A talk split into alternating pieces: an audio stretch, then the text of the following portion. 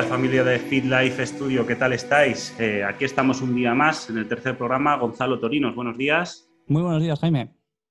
Un servidor, Jaime Palomo, y bueno, una tercera persona que en breve os, vamos a presentar, como hemos ido adelantando estos días eh, a través de las redes sociales y de todas nuestras plataformas, pues bueno, eh, tenemos hoy la primera entrevista de esta temporada. Tenemos un invitado, vamos, no podíamos estrenarnos mejor, creo, este año, Gonzalo. No sé si estarás de acuerdo. Sí, la verdad que una pasada, una pasada. Una pasada, eso es. Y nada, bueno, pues eh, contaros también que estamos preparando cositas como nuestro primer directo en Twitch, que vamos a, empezar este año, como ya os dijimos, la, la plataforma de Twitch para hacer charlas con vosotros y que también estamos diseñando un blog para subiros artículos de, de interés del día a día, un poquito en relación con, nuestra temática, que ya sabéis que siempre son eh, pues hábitos de vida saludable, en lo que tiene que ver con el, con el, ejercicio físico, con la nutrición, con la salud mental. Pues bueno, para que tengáis también más eh, información por ese, por ese canal. Un día más, dar las gracias especialmente a la Universidad Europea Miguel de Cervantes, nuestro principal patrocinador y que, como siempre, pues está ahí en la sombra apoyando. Y nada, pues Gonzalo, si quieres presentar tú a nuestro invitado. Sí, sí, por supuesto. Bueno, eh, como decía Jaime, para estrenar esta nueva temporada tenemos un invitado top. Yo la verdad que le, yo personalmente le llevo siguiendo varios años, eh, utilizo sus herramientas y bueno, muy buenos días, Carlos Balsalobre. Hola, muy buenos días. Muchas gracias por la invitación. Nada, gracias a ti por, por estar aquí desde el primer momento nos has respondido súper rápido y, nos lo has puesto muy fácil, así que no podíamos dejar de escapar esta oportunidad. Cuéntanos, Carlos, un poco, por favor, eh, a qué te dedicas a día de hoy, para que la gente te conozca. Bueno, pues esa es una pregunta un poco complicada. Mira, yo tengo, tengo tres hijos. El, pequeño es muy, muy pequeño, tiene apenas unos meses, pero cuando las mayores me empiezan a preguntar a qué me dedico, pues cada día les digo una cosa. Porque eh, unos días les digo que doy clase en la universidad, otros días les digo que ayudo a gente a ponerse fuerte y otros días les digo que invento aplicaciones. Entonces, digamos que básicamente eh, doy clase en la Universidad Autónoma de Madrid, en el, ámbito de biomecánica y entrenamiento y tecnología. Digamos que ese es mi trabajo eh, principal, la docencia y la investigación, pero siempre he tratado, digamos, de estar Em, pegado al campo o no despegarme mucho del campo, mejor dicho. No estoy en el día a día del entrenamiento todos los días, pero sí que pues tengo la suerte de poder asesorar a algunos deportistas de, alto nivel, algunos corredores olímpicos y, demás en sus entrenamientos de fuerza. Y bueno, pues como siempre me han gustado las tecnologías y demás, pues desde hace algunos años también, eh, digamos, me metí en el mundo del desarrollo de las aplicaciones y, bueno, pues hasta la fecha he diseñado unas cuantas aplicaciones para medir el rendimiento físico que la verdad pues que con el paso del tiempo se han ido haciendo en el mundillo del entrenamiento y demás pues bastante populares. Y esas son digamos pues las tres grandes facetas a las que me dedico. Claro, es que... Y en esta última parte en esta última parte de las aplicaciones se han hecho tan, tan, famosas que yo las tengo todas de ellas descargadas. ¿eh? Sí, no, yo también. compradas, compradas, compradas. cuidado, con cuidado con la piratería. Cuidado, cuidado. Eh, claro, al final lo que, lo que dices, Carlos, luego lo comentaremos un poco, pero eh, al final, pues, pues muchos de nosotros pues tenemos eso, dos, tres trabajos que dependiendo un poquito del día de la semana que nos pregunten, pues un día hacemos una cosa y otro día hacemos otra. Entonces eh, eh, va un poco así. Entonces, eh, bueno, sobre esta última parte que decíamos tanto Jaime como yo, el tema de las aplicaciones, que yo creo que a día de hoy raro es el entrenador que no las use. bueno, ¿cómo surge un poco? Cuéntanos, porque claro, al final el tema campo de aplicaciones queda un poco lejos, ¿no? De, de ciencias de actividad física, a priori puede parecer que queda un poco lejos. Eh, cuéntanos un poco eh, cómo, llegaste tú a, relacionar, pues eh, entiendo lo que es una de tus pasiones como la actividad física y otra de tus pasiones como es la tecnología. Sí, sí que es verdad que es algo que queda lejos en el sentido de que no tenemos nosotros formación específica y no hay tantas asignaturas relacionadas con esta temática. De hecho, en mi propia universidad la asignatura relacionada con nuevas tecnologías es una asignatura optativa de cuarto. Entonces, Em, no se le da mucho peso, ¿no? Eh, yo personalmente eh, es cierto que tengo un cierto bagaje mm, tecnológico, por decirlo de alguna manera, porque bueno, siempre como aficionado me han interesado estos temas y además antes de empezar a estudiar ciencia de la actividad física y el deporte, pues estudié, eh, aunque no lo llegué a terminar, un grado en ciencias matemáticas. Entonces eso me abrió mucho la mente en, todo lo relativo a eh, pues los números, la programación y, y todo esto, ¿no? Y el pensamiento lógico, en definitiva, porque programar no es ni más ni menos que aprender a resolver problemas, ¿no? De hecho, nosotros utilizamos en el entrenamiento el término programación. Sí. De manera muy habitual, ¿no? Programamos un entrenamiento, ¿no? Pues, ¿qué es lo que haces? Pues haces una serie de, reglas, aplicas una serie de normas para tratar de resolver un problema, que ese problema siempre suele ser, pues, correr más rápido, saltar más lejos o ganar masa muscular o lo que sea, ¿no? Entonces, pues es verdad que yo tenía ese, ese bagaje y me hizo un poquito, digamos, las cosas más, más fáciles, por así decirlo. O sea, como que tenía predisposición. Y la idea surgió, pues en realidad, gracias a, algo que a priori me parecía una gran desventaja, que era que en mi universidad, donde yo estudié el grado, pues no había apenas recursos tecnológicos. Entonces te tenías que buscar la vida. Yo siempre digo que si hubiese estado estudiando en una universidad eh, de estas top europeas con millones de instrumentales y plataformas de fuerzas y demás, pues no podría no me habría surgido la idea de hacer estas aplicaciones porque no habría sentido esa necesidad, porque ya lo tenía todo ahí. Sin embargo, cuando yo fui a hacer la tesis y demás, pues era muy complicado conseguir instrumental y a veces el instrumental que conseguía pues era un poco viejo o no funcionaba. Em, y luego cuando ya sí lo conseguí, surgió otra problemática que no era el hecho de poder contar con el instrumental, sino el cómo usarlo en ciertas condiciones de reales, de pista, de pie de campo, ¿no? Que los instrumentales de laboratorio pues son eh, muchas veces difíciles de transportar, no a todo el mundo se lo dejan porque cuestan mucho dinero, entonces no a cualquier estudiante eh, que pase por allí por la universidad le deja, toma, 10.000 pavos de material para que hagas tus prácticas. Entonces, pues ahí un poco surgió la, surgió la idea de, oye, ¿y por qué no íbamos a poder eh, utilizar algo que cada vez está más avanzado tecnológicamente, como son los teléfonos móviles, para poder medir parámetros relacionados con el rendimiento, ¿no? Y así es un poco como surgió, digamos, la idea, sin saber exactamente cómo iba a hacerlo, pero por lo menos empezaba a intuir que por ahí iban a ir los tiros en los siguientes años. Mm. Mira, eso que dices de, la facilidad de uso un poco, ¿no? Del día a día, del, plantearlo sobre, sobre, la pista o sobre la sala de entrenamiento, Gonzalo y yo lo hemos vivido, como, como utilizamos las aplicaciones, es algo sencillo de usar, entre comillas. Entonces, explica un poquito a la gente qué tipos, eh, qué ejemplos de aplicaciones usas y cómo se utilizan para que vean cómo has trasladado todo ese mundo un poco a lo mejor más complejo, como decías tú, del laboratorio a tus aplicaciones para hacer valoraciones a nivel físico. Vale. Mira, pues sin querer ser súper extenso en las aplicaciones y enrollarme mucho y demás, básicamente, por así decirlo, todas parten de una o de un mismo principio, que es la primera aplicación que saqué, que de hecho también es la más popular, que mm, se llama MyJump y es una aplicación que mide el, rendimiento en el salto. Al principio solo medía la altura del salto y luego, pues bueno, con distintas actualizaciones se fue incorporando pues, más baterías de test, más variables biomecánicas para medir de fuerza, velocidad, potencia. Y, esta aplicación utiliza un principio que en realidad es muy sencillo, que es el de grabación en cámara lenta. Eh, la idea, de hecho, terminó de germinar cuando salió el primer eh, móvil que tenía cámara lenta, que era un iPhone que se llamaba iPhone 5S. Luego ya todos los siguientes modelos de iPhone y la gran mayoría de Android también lo incorporaron. Y mm, entonces es algo tan sencillo como eh, grabar un vídeo en cámara lenta al deportista haciendo el salto y gracias a esa grabación en cámara lenta que permite grabar muchas imágenes por segundo se puede ver el vídeo con una precisión muy grande. En este caso, para medir un salto vertical y todos los parámetros relacionados con su aplicación de fuerza, de potencia, de velocidad, pues no necesitan ni más ni menos que cronometrar cuánto tiempo está el deportista en el aire, desde que despega hasta que aterriza.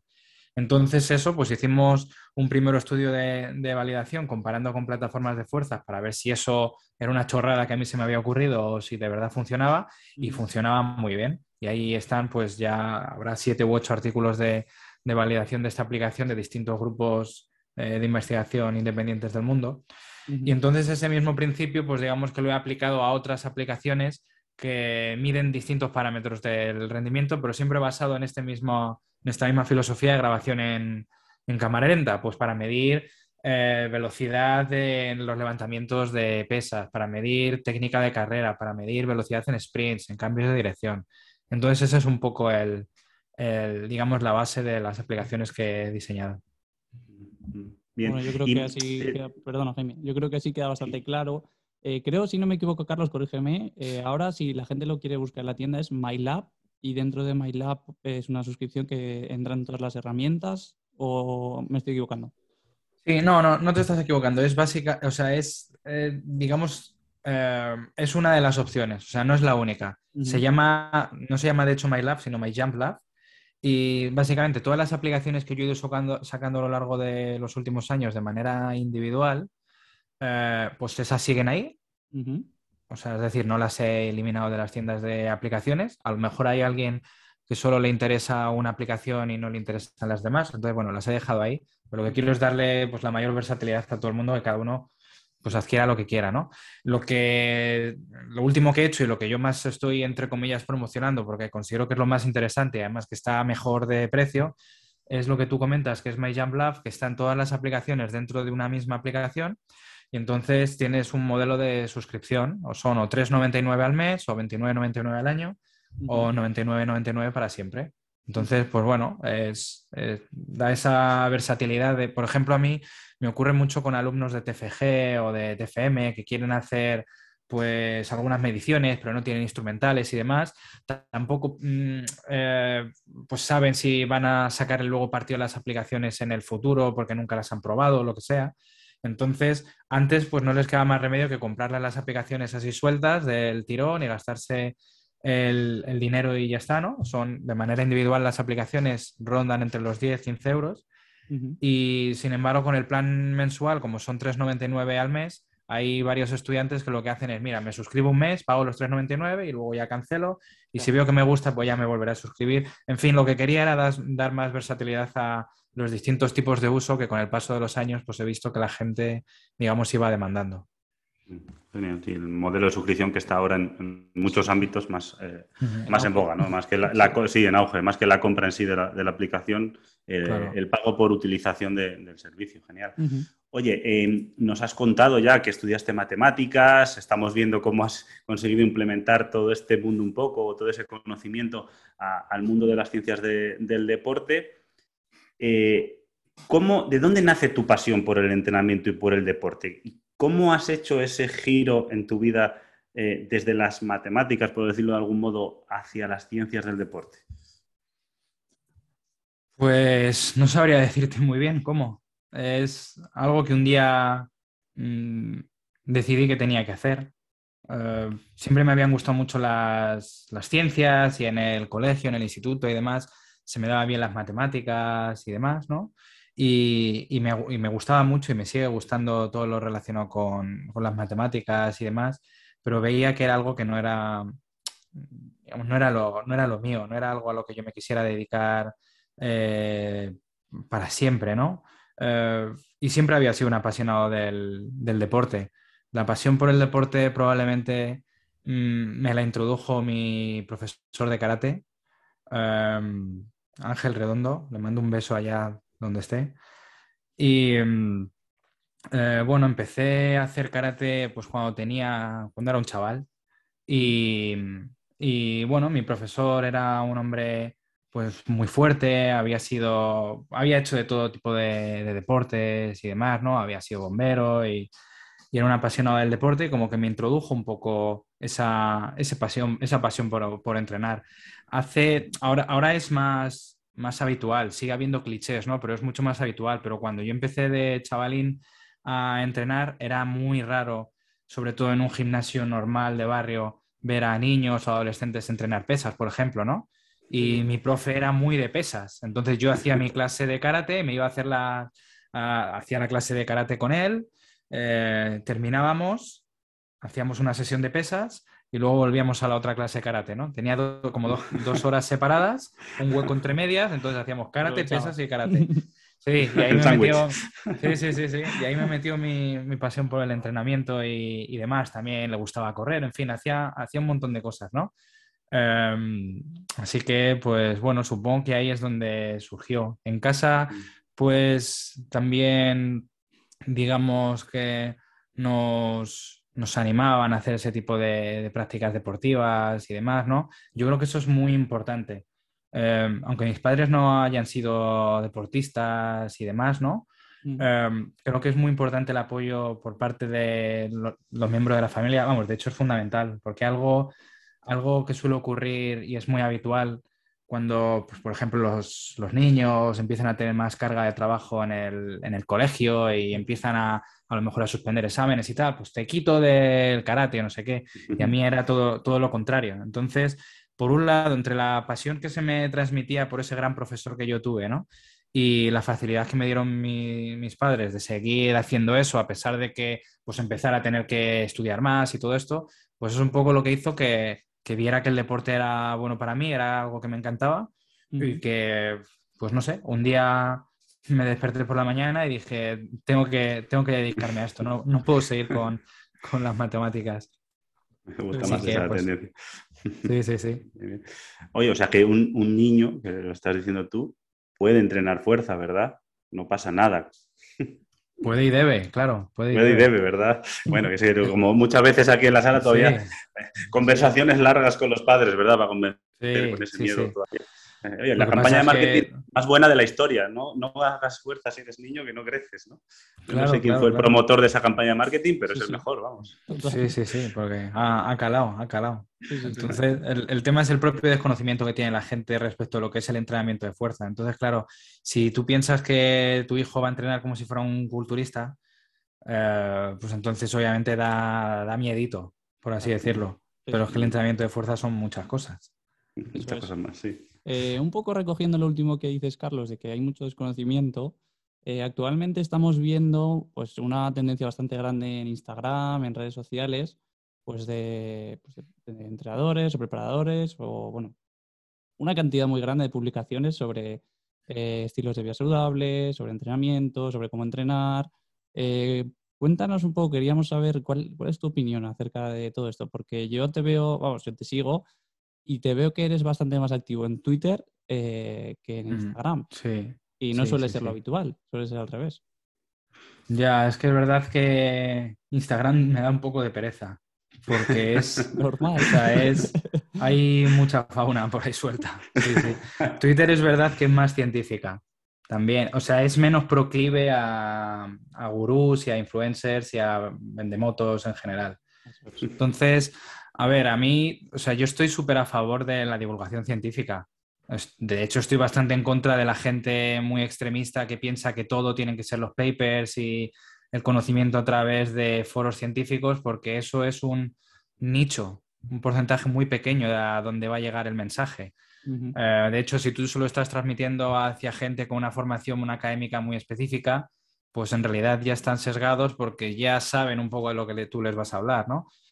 Pero yo creo que es muy importante que el mensaje llegue a, todo el mundo. Entonces, a priori, a mí la divulgación científica me parece mmm, fantástica y completamente necesaria. El problema es cuando se divulga sin, sin, cumplir una serie de requisitos de formación, por así decirlo. En fin, hay muchísimas cuentas y muchísimos influencers y demás que divulgan sin tener formación específica de nada. Entonces tú tienes que creerte que saben porque ellos lo dicen. Yo soy mucho, o sea, yo sé mucho, o yo hago un curso de experto en no sé qué, o yo soy especialista en no sé cuánto, porque uh -huh. yo lo digo, pero no hay nada que me lo avale o que me lo acredite. Lo único que me lo acredita es que estoy cuadrado o soy muy guapo o lo que sea, ¿no? Entonces eso, eso, es, eso es peligroso porque manda un mensaje erróneo. Sobre todo a mí lo que me fastidia personalmente son las cuentas que no solo se dedican a divulgar, que habrá gente que divulgue mejor o divulgue peor y no todo el mundo tiene por qué saber de todo, ¿no? Uh -huh. Pero son aquellas cuentas que de manera activa y proactiva critican eh, la formación universitaria, eso no sirve para nada, es una pérdida de tiempo, si tú haces un curso de seis meses vas a aprender lo mismo, y este tipo de cosas que son, que son peligrosas.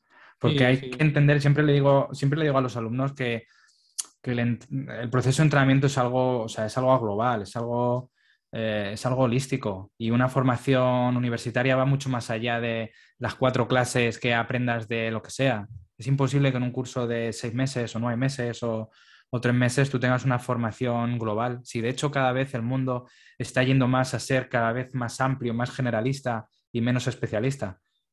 Eso es, eso es. Sí que es verdad que a día de hoy hay muchas cuentas que se confunden con el marketing. Entonces, eh, mm. entonces al final del marketing eh, caemos en el cortoplacismo, que es un poco lo que pasa a día de hoy, como bien dices tú, eh, cursos de seis, nueve meses, ya eres entrenador personal o tal, o en un año consigues resultados o tal. Pues yo vi un anuncio, yo vi un anuncio por ahí, no sé, no, sé, no sé de quién, no sé de quién, no conozco la cuenta. Mm. Vi un anuncio por ahí de estos que me salen que ponía factura 10.000 euros en tres días. Ah, sí, la vi yo también. Eh, bueno, de esos hay ahora. Factura, factura 10.000 euros en tres días. Apúntate en nuestro webinar gratuito y aprende a facturar 10.000 euros en tres días. Sí, sí, sí. De esos hay, pero, pero por un tubo ahora. es una pasada. Me, me, parece muy importante el mensaje que, que, que, acabas de trasladar, Carlos, porque eh, es verdad que muchas veces cuando conversas con la gente, eh, esa, esa, corriente, digamos, un poco anti, anti universidad, eh, y nosotros desde aquí queremos transmitir un poco esa idea, ¿no? en la universidad no solo aprendes eh, no solo aprendes de tu ámbito y no solo aprendes de forma específica, eh, aprendes a eh, bueno, pues, relacionarte con otras personas. Aprendes, en nuestro caso, por ejemplo, en ciencias de deporte, sobre pedagogía, aprendes sobre metodología de la investigación, aprendes sobre un poquito sobre tecnologías, o sea, son muchas ramas de conocimiento que se van entrelazando para llegar a intentar ser un buen profesional que lo que dices tú, con una formación tan específica, tan cortita, exclusivamente de esto, te estás perdiendo mucho jugo de lo que es la vida real, que la vida real no, va a ser, no es tan analítica ni tan, tan concreta, necesitas, digamos, un abanico de, conocimiento muy amplio. me parece un mensaje importantísimo para que la gente se quede con ella, ¿no? que, valore. Totalmente de acuerdo. Mira, hay un libro que se llama Range o Amplitud, creo que en español lo llaman, lo estoy buscando aquí en Amazon, Amplitud, de David Epstein que se llama el subtítulo algo así, ¿Por qué los generalistas triunfan en un mundo especializado? Es una especie de libro crítica en el sentido de ese interés hacia la hiperespecialización de, de los trabajos y de las eh, formaciones académicas y demás, y cómo es un error precisamente por el hecho de que te pierdes muchas otras facetas de la vida que están todas interconectadas. Si tú solo haces un curso de seis meses para ser yo qué sé, entrenador personal o entrenador de lo que sea, me da igual, pues hay muchas otras cosas de, sociología, de pedagogía, de, arte, de, matemáticas, de tecnología, de lo que sea, que te estás perdiendo y están todas interconectadas y que te ayudan mucho a, digamos, a crecer en general. Mira, por ejemplo, eh, esto es algo que a lo mejor mucha gente no sabe, ¿no? Pero eh, Steve Jobs es una de las personas pues, en, que para mi trabajo con las aplicaciones, obviamente, bueno, a mí y a millones de personas más ha influido, ¿no? Pues una de las cosas que hizo en la universidad, bueno, no, no terminó la universidad y no le, no le motivaba mucho y demás, pero de lo que más le motivaba eran unas clases que tenía de caligrafía. Y eran unas clases, allí en Estados Unidos a veces ocurre, ¿no? En las grandes universidades, los primeros los primeros cursos académicos son como muy generales para dar una visión súper global, ¿no? entonces el hecho de que él estuviera tan motivado y tan apasionado con la caligrafía es el motivo por el cual hoy en los ordenadores tenemos fuentes tipográficas, porque si no todos seguiríamos escribiendo con las letras tipo MS2 como en Matrix, ¿no? Así en verde y estas letras cuadradas. Y sin embargo, él su pasión por el arte lo incorporó dentro de su conocimiento con la tecnología y le vino una inspiración de meter fuentes tipográficas en el ordenador y a partir de ahí, pues todos los ordenadores pues son eh, como son, ¿no? Si hubiese sido un súper especializado que solo va a clases de tecnología, que de hecho ya es algo de lo que él sabe y entonces va cada vez sesgándose más y sesgándose más y escuchando solo cosas que él quiere oír, pues entonces no habría tenido esa visión tan, tan global, ¿no? Y, eso aplicado al entrenamiento creo que es, eh, es un símil perfecto, porque la gente que hace estos cursos de seis meses ya es gente que viene muy sesgada de seguir a este tipo de personas en cuentas de redes sociales, solo sigue ese tipo de cuentas, solo hace ese tipo de entrenamiento, o solo entrena de esa manera, o solo sigue a gente que promueve ese tipo de entrenamiento, entonces se va cerrando la, visión y, no sale de ahí. Claro, al final es un poco como si fueran autómatas, ¿no? Sí, totalmente. Claro, totalmente. al final tú entrenas con gente, cada persona tiene unas circunstancias, o sea, tú tratas con personas, no estás Mm. tratando con objetos. Entonces, claro, Exactamente. hay que adaptarse y para adaptarse, como tú bien dices, hay que tener esa visión general que te permita entender un contexto, que te permita entender las necesidades que hablábamos antes para poder ayudar a esa persona. Exactamente. Sí, si no he apuntado mal, eh, Carlos, por, por de- repetírselo a la gente, David Epstein Range, Sí. amplitud en Sí. español, ¿verdad? Me lo he apuntado Sí. yo por echarle un vistacillo también. Sí, Está sí, yo chulo. también me quedo con Aquí ello. Lo, es- lo estoy viendo aquí en, en Amazon. Si tú buscas amplitud David Epstein, te sale. Vale. Vale, genial. Nos Pues quedamos con quedaos con eso, nosotros le echaremos un vistacillo. Sí, a mí que me gusta mucho leer, echaremos un vistazo. Es un buen libro. Bueno, eh, pasamos un poquito, cambiamos de, de tema.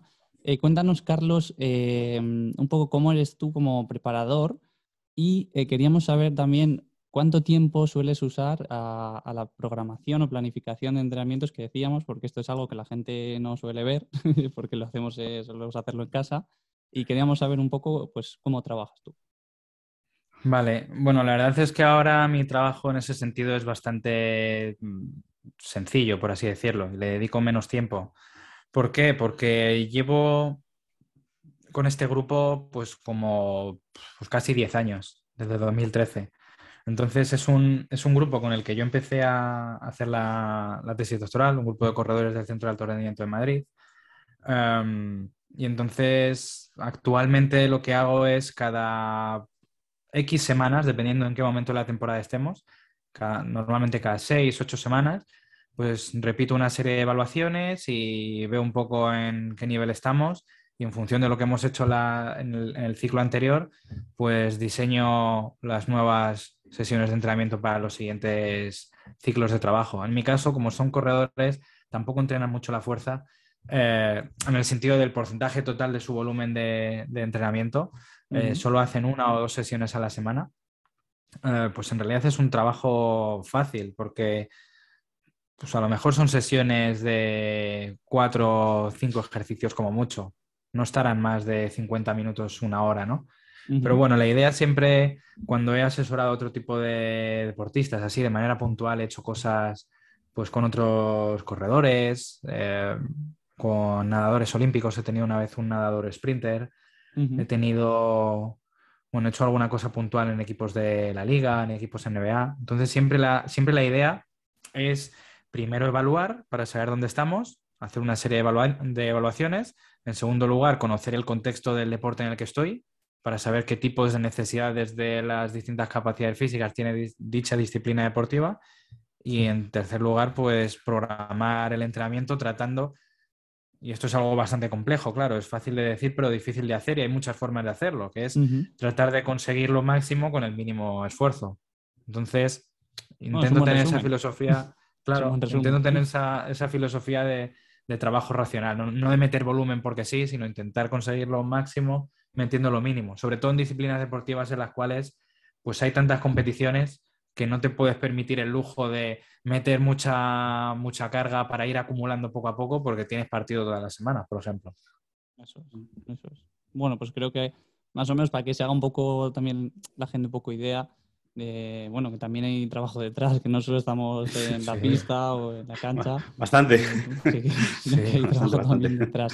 De Eh, hecho, yo bueno, creo que el trabajo de cuando nos ven en la sala o en la cancha pues, es el, el menor, Sí, entre comillas, ¿no? sí, la ejecución sí. ya del propio entrenamiento es más, Claro. es un poco más, difícil, más importante y, y duradero en el tiempo lo que tardas en hacerlo en, en la planificación.